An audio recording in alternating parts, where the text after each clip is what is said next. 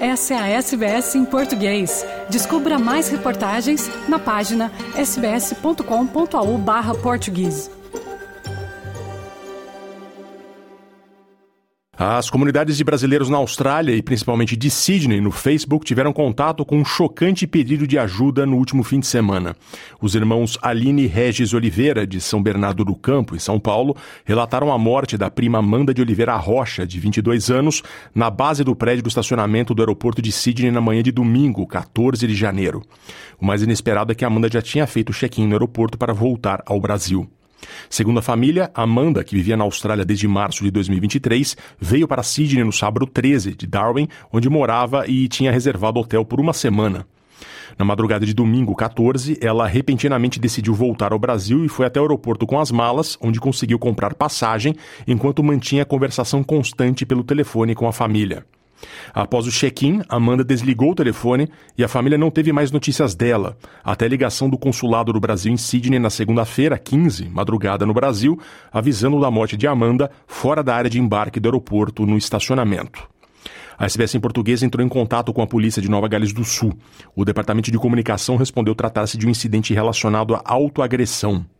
A SBS em português entende que não há no momento pessoas suspeitas ou por trás da morte trágica de Amanda. Repito, no momento. Em São Bernardo do Campo, a família de Amanda de Oliveira Rocha vive o dilema de ter que lidar com a morte inesperada da jovem de 22 anos, amada e querida pelos parentes, bem como a dificuldade em obter maiores informações sobre o ocorrido e o valor exorbitante do traslado do corpo. A mãe de Amanda, Agimaria Ramos de Oliveira, está em choque e não tem condições de falar com a imprensa. Quem está falando em nome da família neste momento é o primo de Amanda, Regis Oliveira. Em meio à dor da tragédia, Regis falou a SBS em português e relembrou Amanda como uma pessoa cativante, diferenciada e que estava na Austrália para tentar uma vida melhor para ela, para a mãe e seus dois irmãos, Luiz Guilherme e Elisa. Regis também agradece ao apoio dos brasileiros na Austrália, que rapidamente ofereceram ajuda e estão contribuindo ativamente para a vaquinha, que pretende arrecadar 100 mil reais, por volta de 30 mil dólares australianos, para levar o corpo de Amanda de volta ao seu país natal. Perguntei ao Roger sobre quem era Amanda e como ele se lembrará dela. Nós somos primos, né? A Amanda morou na minha rua ali durante mais de 15 anos, então a gente praticamente compartilhou a mesma infância aí. A gente cresceu junto, né? Eu, tinha um, eu sou um pouco mais velho que ela, ah, mas de modo geral a gente teve muito próximo ali desde a infância e tal. Então a Amanda era uma realmente cativante, cara. Bastava uma conversa com a Amanda para você perceber que ela tinha uh, algo diferenciado. Ela era uma pessoa totalmente fora da curva, sempre com um sorriso no rosto, muito alegre. Ela gostava bastante de reunir a família, de estar nos momentos em família, de fazer piadas, de dar risada, de ouvir música, de dançar. Ela era uma pessoa que sempre estava com o astral lá em cima, com muita energia, sabe?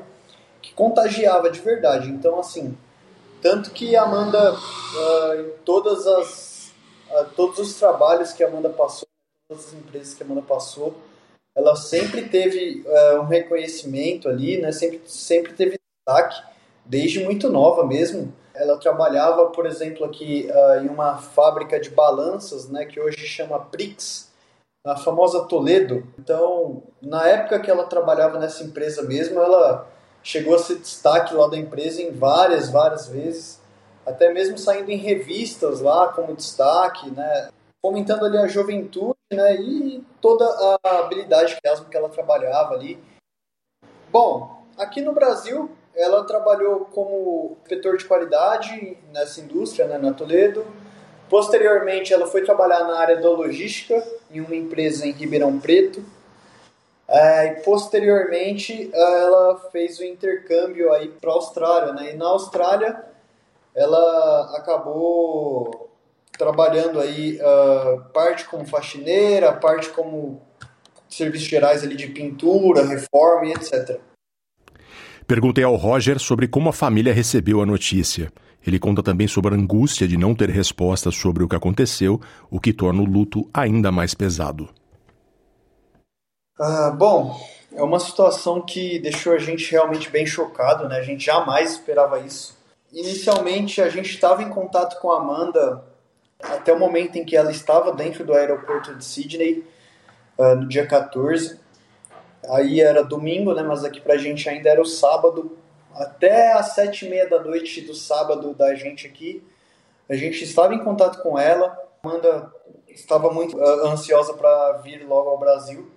O último contato que a gente teve com ela foi no momento em que ela desligou para passar no raio-x ali no detector de metais. Né? Então, Amanda estava na fila para o embarque, né? já estava ali prestes a embarcar.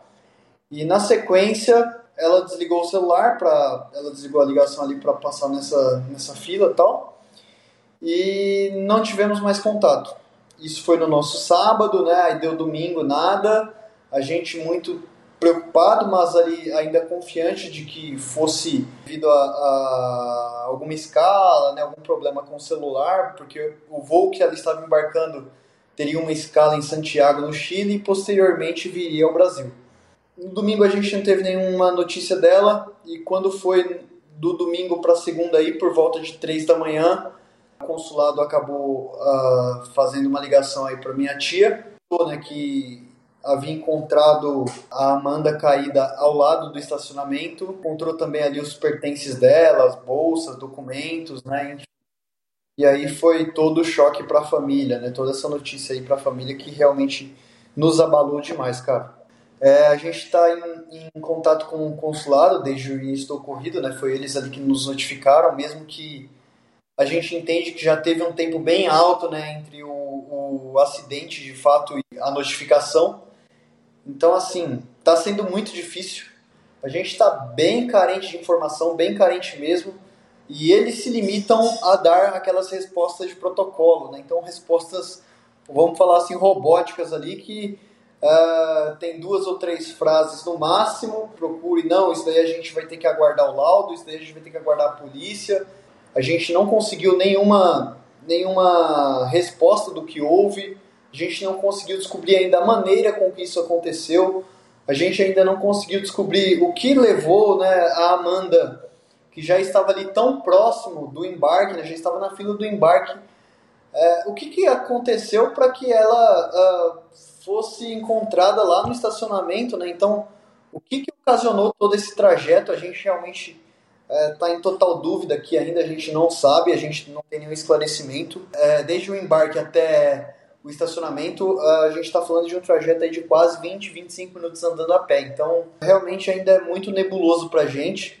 E realmente a gente acaba amplificando a nossa dor, né? Além da, da dor do luto, a gente tem a angústia aí de não ter resposta para tudo que está acontecendo. Roger Oliveira conta que a prima Amanda tinha acabado de chegar a Sydney para turismo.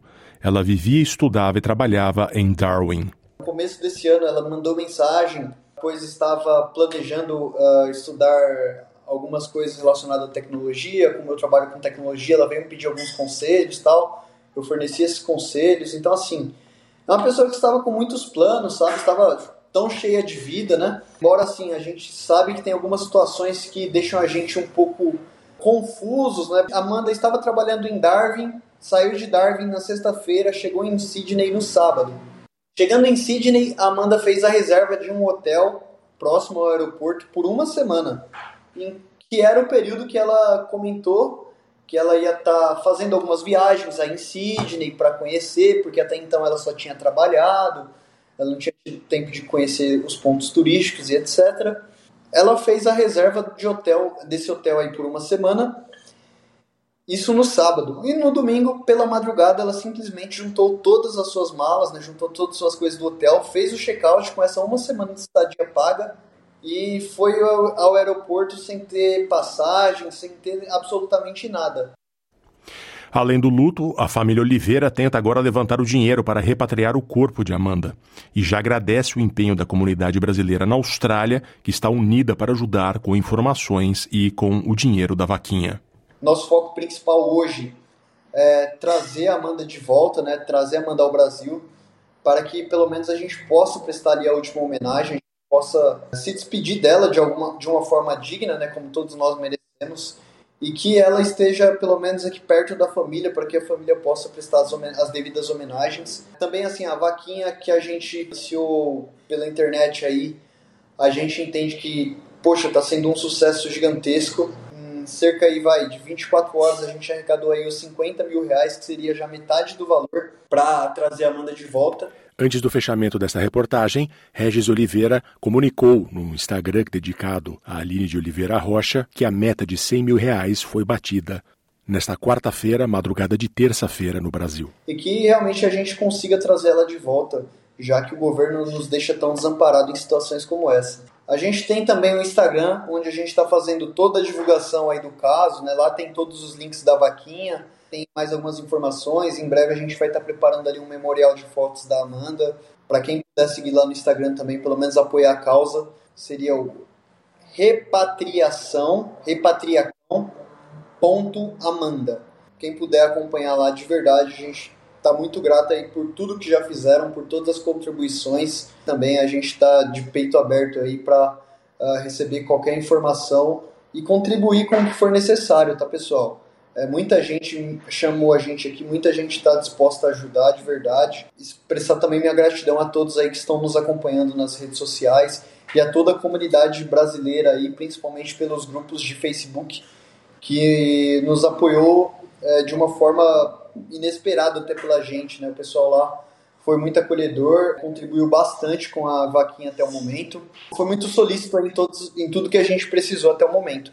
Inclusive foi através deles né, que a gente conseguiu aí é, o maior número de informações até o momento, porque a gente estava aí sem nenhuma informação praticamente. Foi quando a minha irmã ela acabou publicando lá no, em alguns dos grupos de, de Facebook e as pessoas que trabalharam com ela, o ex-chefe dela acabou ali é, surgindo, né? A gente conseguiu chegar até essas pessoas para coletar mais informações dos fatos que haviam acontecido, porque a gente até então estava com muito mais dúvida ainda do que estamos hoje. Se você está se sentindo deprimido ou com pensamentos muito ruins, ligue gratuitamente para o Lifeline no 131114, que funciona 24 horas por dia, 7 dias por semana, ou procure pelos sites do Lifeline ou Beyond Blue. Há também o escritório de serviços australianos em todos os idiomas na linha 131202, se precisa de ajuda com tradução. Você também pode visitar uma lista completa de sites online que oferecem ajuda na Austrália através do link gogentleaustralia.org.au. Curta, compartilhe, comente. Siga a SBS em português no Facebook.